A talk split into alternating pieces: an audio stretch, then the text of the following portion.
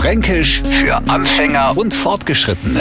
Heute Volkssuggel. Und damit kümmern wir uns um gewisse Verschmutzungsgrade von uns Franken. Ja, das ist wichtig, weil wir da ganz genaue Abstufungen erkennen.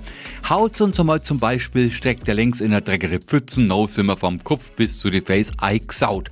Beißen wir aber in der Bratwurstweckler und uns tropft der Senf auf die Husen, noch haben wir uns Volkssuggelt lümmelt man beim Essen ein wenig rum, sagt man uns, jetzt hockt die gescheit hi, nicht dass du wieder voll suggelst.